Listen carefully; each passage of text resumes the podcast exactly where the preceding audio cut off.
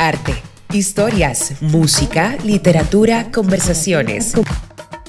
Todo lo que se hace, se ve, se come, bebe o vive. Minúsculas. Contamos cultura sin pretensiones. Estamos con Andrea Gómez. Si me aprendí mal tu apellido es que es muy difícil. No hay forma de equivocarse con vos. hay pocos Gómez en el mundo. Exacto, solo como 500 mil. O sea, solamente hay más Pérez. Esto es minúsculas y Andrea es poetry slammer, ¿es que le dicen ustedes? Slammer. Slammer es decir que eh, y pero es poeta y además se ríe bastante que ella es ganancia. Total, no hay otra forma de vivir. Entonces, Andrea, yo, como te contaba hace un rato, Minúsculas es una plataforma bastante sencilla. Decimos que hacemos cultura sin pretensiones y hablamos un poco de, literatura hasta arqueología, ah, música, lo que, lo, que caiga. Entonces, Ahora yo te propongo que la conversación la dividamos en dos partes sencillas. Cuéntame primero, así como que la, parte fresa, la parte de, de revistica pop, ¿cómo tú le caes a, cómo caes en, esta vuelta del poetry slam, la poesía, toda esta onda? Bueno, yo tengo muchísimos años de hacer teatro em, y dentro del, dentro del teatro, eh, no solamente trabajando como actriz y como profesora, sino produciendo, haciendo de todo, porque así es el teatro, ¿verdad? El teatro en Costa Rica, yo soy de Costa Rica y el teatro del tercer mundo es así, uno tiene que hacer, hacerlo todo. Y em, dentro del teatro, pues escribiendo también, no escribiendo como piezas, así como que yo me siento a escribir, sino como parte de un colectivo al que pertenezco, que se llama Teatro Aviala, una compañía independiente. Eh, hemos hecho bastantes piezas que hemos generado, escrito entre nosotras y nosotros mismos.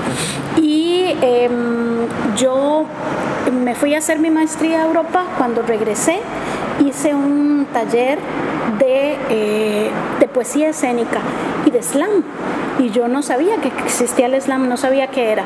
Lo daba un tipo español que quiero mucho, se llama Diso, que es eh, rapero y es slammer. Y eh, a, través de él fue con quien yo conocí que existía esta forma, esta forma escénica y esta forma de, torneo también. Y es como, wow, ¿verdad? Es como, eh, el, la, pues el slam es lo que no es el aburrimiento de, las, de los recitales. Y eso me enganchó y me encantó. Y a partir de ahí empecé, como, empecé a escribir y a conocer un poquito la microescena que hay en Costa Rica. En ese momento conocí gente eh, que hacía rap, em, gente que, y bueno, un poquito la escena, la escena hip hopera allá, que es pequeña, y otra gente que hacía poesía escénica. Y ahí conocí a Queen Singa, que es quien ha empujado más allá en Costa Rica la, con, un programa y un, un evento que ya tenía que se llama Oralidad Poética.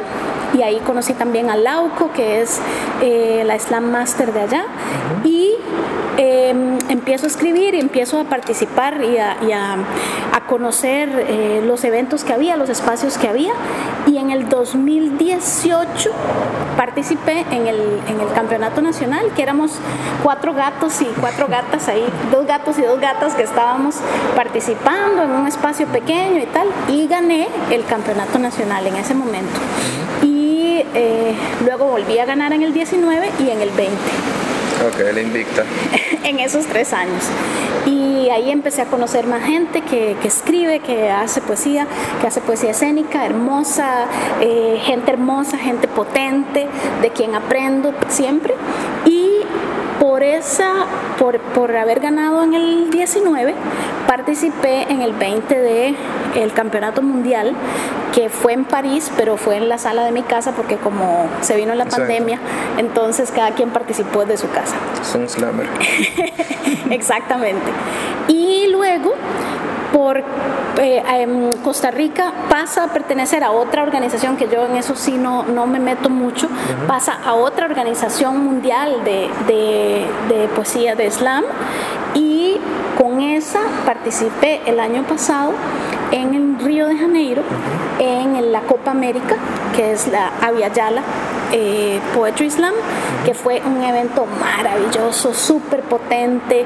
Conocí gente bellísima que ahora son mis hermanos y mis hermanas slammers de distintos lugares de América Latina, entre ellas a Yaisa Jiménez, la campeona americana, la campeona Viayala, que es de República Dominicana y a otra gente linda, maravillosa y potente que es con quien estoy aquí, porque la suerte y la maravilla de, estas redes que tendemos poéticas me ha traído a República Dominicana a esta, al Festival Altavoz Caribe en este abril y en esta Feria Internacional del Libro.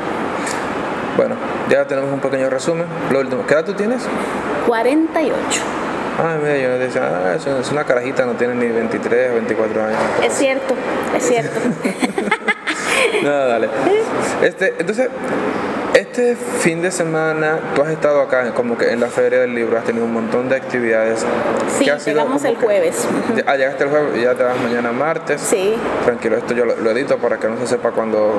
Cuándo me voy ni dónde me estoy quedando. Solamente si, si, si vos ves que, que, es alguien interesado en mi número de teléfono o se lo pasas. Dale. dale, dale si veo a alguien, No, pero entonces me lo que me pregunto es tú cuando vienes del teatro también mezclas política con poesía. Hay esta idea eh, siempre de, ciertos sectores de, de, la literatura, del arte, que dicen el arte no se mezcla con la política.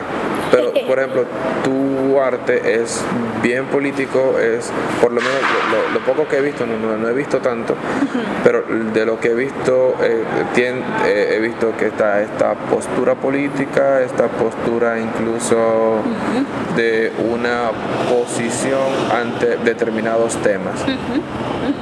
Sí, yo estoy en desacuerdo con, con, eso. Si miramos a la política desde un punto amplio en cuanto a el compromiso, a las convicciones, a la manera en la que, en la que quisiéramos eh, participar e incidir en la organización social, en la política pública, en las instituciones eh, sociales, incluso en el imaginario social, yo creo que la poesía transita, le pertenece, eh, es, es parte de la, de la, vida política. A mí me interesa particularmente eh, el feminismo, la equidad, la vida en, equidad.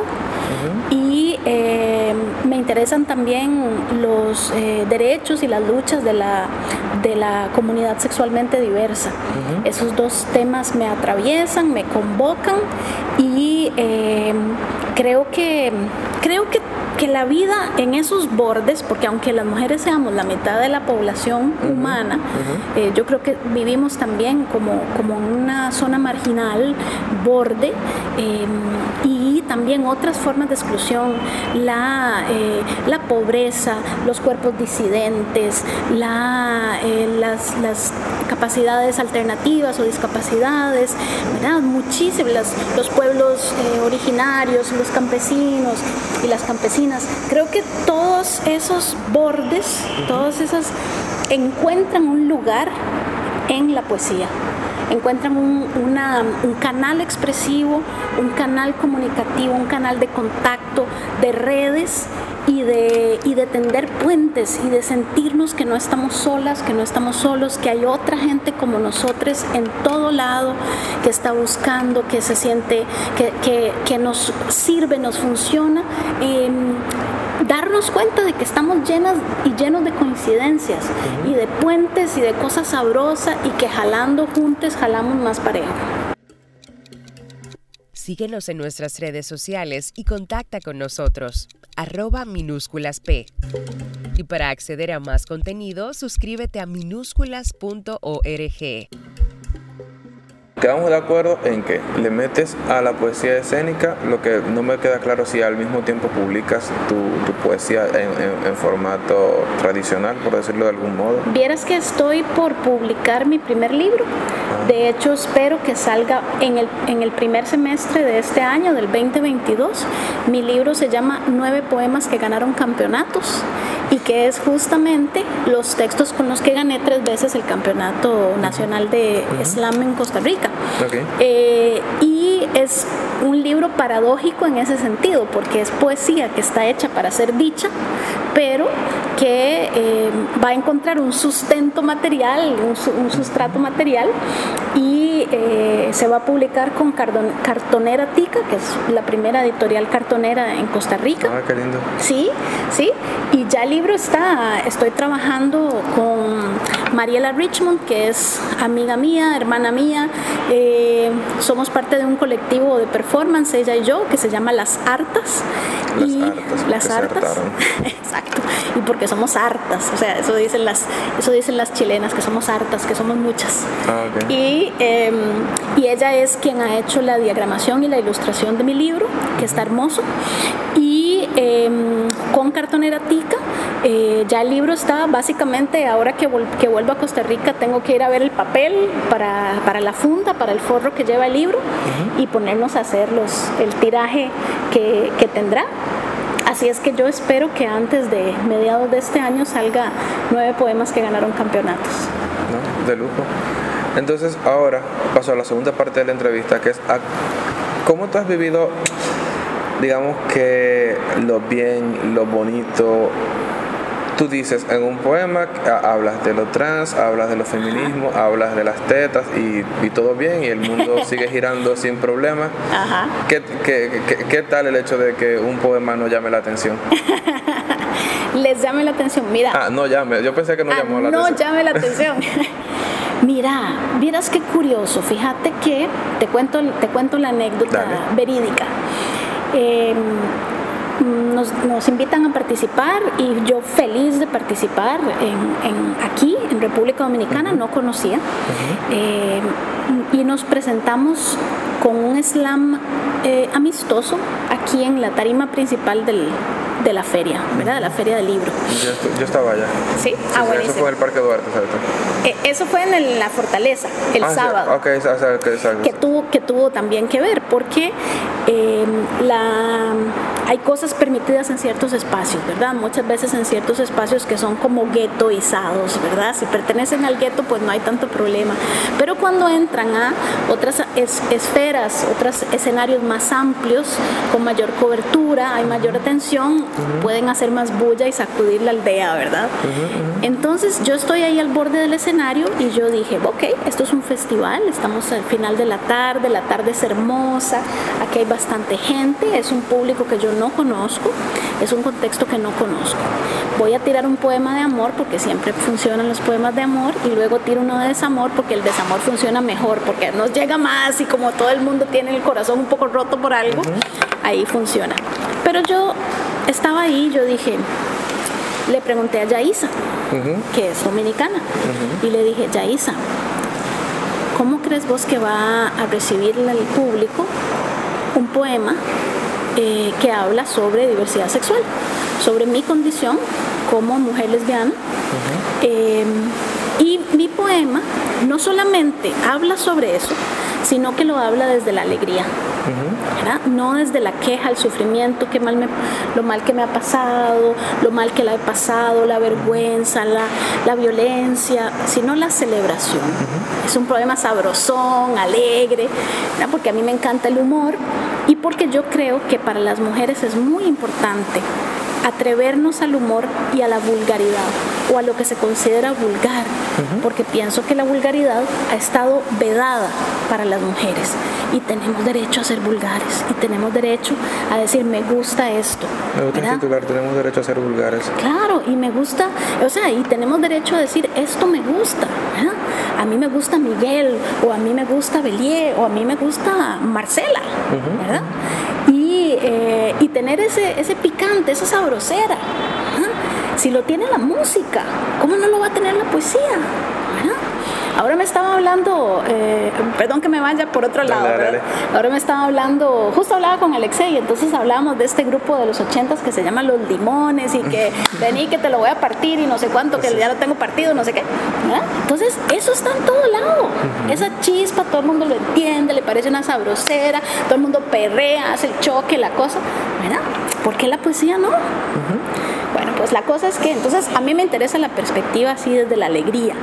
Y yo pienso que para muchos sectores el vivir la diversidad sexual de forma alegre y celebrarla es más peligroso. Es más, eh, porque si uno lo vive con vergüenza, se vive como, como, como cuando te pasa una fatalidad. Ay, qué lástima, ¿verdad? Alguien dice... Tan, "Oh". tan linda pero pájara. Exacto. O, ¿verdad? Dicen, ay, la, la, mamá tiene un hijo gay, ay, pobrecita, lo siento tanto. Es como si tuviera una enfermedad, ¿verdad? Como si hubiera que pedir, que darle el pésame. Sí, sí, como que, ay, mira, o sea, esa, esa, mujer, uno no sabe, uno tiene que darle gracias a Dios por pues esa mujer Exacto. parió una, una, una, maricona, un discapacitado y un loco, ¿no? Exacto, Dios, Dios me libre. es como, ¿verdad? A ver, le nació un niño artista, ay, pobrecita, es como, como ¿verdad? Hay que darle el pésame. Entonces, cuando vos, cuando vos lo celebras y lo vivís con alegría, tu diversidad sexual puede ser más incómodo. ¿verdad? Si no lo vivís con vergüenza, si no hay como un silencio, si no sos cómplice de ese silencio, entonces hay como algo que, que chima más, ¿verdad? Que arde más. -huh. Chimar es así, arder en, en, Costa Rica. La cosa es que toda esta introducción para decirte que estaba yo ahí a la orilla del escenario con mis dos poemas de amor y desamor y le pregunté a Yaisa y Yaisa me dice, este, bueno, me dijo, haz lo que tú quieras, hazlo, haz lo que tú sientes, pero este es un país homofóbico y lo gay se considera algo que no es bueno para los niños. ¿Okay? Ni para nadie. Ella me dijo eso. Uh -huh. Uh -huh. Pero bueno, hay una sensibilidad particular con los niños y las niñas. Uh -huh. Hay una asociación simbólica, imaginada, de que es algo mal visto, como que, que una persona sexualmente diversa va a lastimar a un niño, lo va a abusar o lo va a contagiar. Porque, eh, ¿verdad? Disparamos unos rayos homosexualizadores a que todo lo que tocamos, ¿verdad? Y entonces eh, una gran amiga que amo y admiro profundamente y soy su fan, que es la poeta escénica Victoria Kiwa, que está aquí, de México, eh, ella arde cuando está en escena y dice cosas tan fuertes y tan valientes y se juega tantos riesgos con lo que dice. Y ella, la que dice, ella yo está... soy la que aborto. Exactamente entre muchas otras cosas, sí, sí. dice. Y es magnífica, es magnífica. Ella es la rabia de todas las niñas. Y yo la vi en escena y yo dije, no, es que sí, yo quiero, puede. cuando yo sea grande, quiero ser como Victoria. Y yo dije, no, yo voy a leer este poema. Porque yo tengo 48 años y me ha costado mucho poder decirlo con alegría y poder decirlo con orgullo. Porque pasé mucho tiempo en mi vida con vergüenza, mucha vergüenza y gasté mucha plata en terapia para, para darme cuenta de que no hay nada malo en mí, de que, de que no hay nada de lo que yo tenga que avergonzarme, de que, de que no hay nada fraudulento en mí.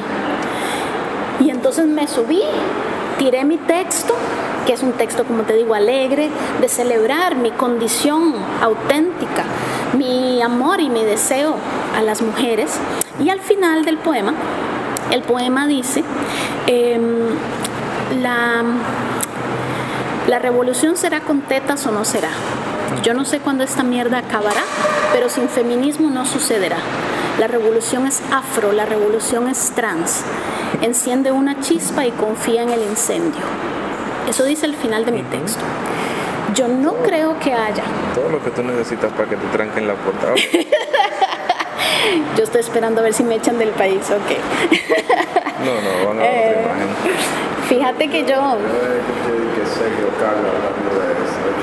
Sí, no, creo. Tú, tú, no, tú, has estado en todos los medios de comunicación de aquí. ¿De verdad? Sí, sí. Mis 15 eh, minutos de fama. Sí. bueno, pues la cosa es que yo digo eso porque de verdad, puta, puta coño, es que yo no... ¿Cómo es posible que podamos pensar que va a haber una transformación real de, la sociedad tal cual la conocemos, del mundo, del estado de las cosas, sin mujeres?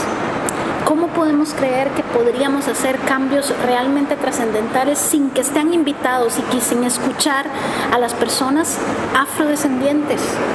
¿Cómo vamos a excluir y a perpetuar la exclusión de las personas transexuales de las transformaciones que necesitamos del mundo? No puede ser. No habrá cambios reales a menos de que sean inclusivos. Y eso implica caer mal, implica incomodar, implica decir cosas que no van a ser bien vistas y que van a ser eh, sujeto de polémica. Yo no vine, digamos, esa es mi intención, no es necesariamente sacudir la, aldea así, incendiarlo todo. Yo vengo a decir lo que para mí es verdad. Y yo le hablo porque yo sé que siempre hay en el público alguien quien, para quien lo que yo digo es significativo. En el público va a haber una niña que, que dice, esa soy yo. Hay algo ahí que yo no puedo decir o que tal vez no sabía cómo se llamaba, pero eso se parece a mí. Y, y si eso sucede, ya yo me doy por satisfecha, absolutamente. Totalmente, esa es eh, la sensación de no sentirnos solas, de no sentir que esto que yo siento me pasa solo a mí, o que lo que yo soy, ¿verdad? si es un, niño homosexual, una niña lesbiana, que eso que yo soy sea solamente algo abominable, horrible, eh, censurado, algo de un, motivo de burla, no, que hay otras alternativas de vivir tu sexualidad diversa, hay otras alternativas de ser mujer yo no, yo no puedo hablar por las personas afro, por supuesto que no, pero puedo escucharlas y puedo incluirlas en mi poesía. Y la palabra afro está porque tengo una amiga que amo, mi hermana María Pía Menéndez, cuyo papá es dominicano y ella es eh, gringo costarricense y cuando yo envié mis poemas a traducidos, ella me ayudó a traducirlos al inglés, ella me tiró como un reclamito y me dijo, bueno, sí, la revolución es trans, pero ¿y lo afro? Y yo dije, pues puta, iba a lo afro también. Entonces eso también está incluido ahí porque mi amiga, mi amiga María Pía es negra y yo dije, esto se me fue, no lo incluí, ahí va. Y justamente es para eso, para, para aportar a la inclusión, a otras perspectivas, para diversificar y ampliar tu mirada. Pues yo creo que, a ver, la razón por la que generaste, desde mi punto de vista, yo como que he, visto un montón de gente, alguien ponía en estos días en Twitter, ¿verdad? ¿Acaso que todo el que está criticando ahí eso de la feria del libro no ha leído un libro en su vida? me pareció bien, pero yo creo que en realidad incluso lo de lo que al final molestó no fue que dijeras teta, porque ahí te fijas, no llamó la atención el video de una mujer diciendo yo soy la que aborto porque esa mujer es hetero. O sea, eh, desde decir yo soy la que aborto da por sentado que es hetero, aunque no lo sea. Y en este caso tú estás en un país profundamente católico, cristiano, lo que sea. Eh, pero con, con, unas ideas anquilosas. Inmediatamente van a, van a acabar, es decir, afro también hiciste referencia a Haití, eh, que eso entonces está promoviendo la unificación de la isla y eso es, como que el, gran miedo conspiranoico del país, que, que, que, que, las fuerzas de afuera vengan con su ideología de género y a, también a tratar de que unifiquen la isla con Haití para que venga toda esa gente rara para acá. ¡Wow! ¡Qué fuerza y poder tengo! No sabía. Deben ser mis rayos homosexualizadores. Pagado por la Agenda 2030. Exacto, la pagado por la Agenda 2030 que son... me ha llegado mi plata, mi cheque, me estará esperando en mi casa. Entonces, ah, yo creo que por, ahí va la vuelta, pero, pero también me divirtió mucho, me gustó mucho que, que fuera así. Eh, igual me dio mucha vergüenza también. Créeme, hay, hay, hay gente, que, hay gente que no es así aquí en este país. No, no, no. Este ¿Ves? Eso es otra cosa. Mm, me ha pasado, Yaisa me lo dijo, y anoche un par de chicas que no conozco, no sé quiénes son, se acercaron para pedirme disculpas. Y disculpas en nombre de su país. Y yo les dije, vieron, me, me, me, pareció rarísimo, como que no supe yo cómo recibir esa... Eh, una disculpa de alguien. Yo, no, no, no, yo, no, yo, yo no sé qué es lo que quiero, pero me sentí rara de que hubiera una disculpa. Y justamente ayer en la tarde habíamos ido a Invivienda a comer a la casa de la mamá de Yaisa, amabilísima doña Maribel, y comimos, pero así, como si fuera la cena de Navidad, hizo cinco, seis platos, hizo gandules, hizo, eh, hizo este, arroz, pollo, carne, ensalada, ensalada de papa, ensalada verde, plátano maduro, berenjena, hizo montones de comida deliciosa, hablamos, brindamos, tomamos, vacilamos, nos tomamos fotos, rezamos, le dimos gracias a ella y dimos gracias por la comida, nos abrazamos, nos enseñó fotos, nos burlamos de Yaisa cuando tenía 16 años y todo, ¿verdad? Es decir, Eh, y eso es lo que yo me llevo. Eso es lo que yo me llevo, su, su ejercicio de inclusión y de amor, porque ella me ha escuchado mi, mi texto el sábado. Y ayer me recibió en su casa y ayer dimos gracias juntas y, eh, y es, eso, o sea, ese es el ejercicio de la escucha, del, de lo amoroso, del abrazo, del compartir, porque yo sé que ella es una señora que pasó pena, que pasó, es decir, en su infancia pasó penalidades, pasó, pasó penuria económica, pasó pobreza y ahora tiene un poco y comparte con esa generosidad, no me jodas. No, no, eso es, eso, eso es lo importante, ese es el camino. Y para ella es importante. Y ahí tenía una foto de este señor, el fundador de, del partido revolucionario dominicano. Ah, Peña Gómez. No, no, no, este...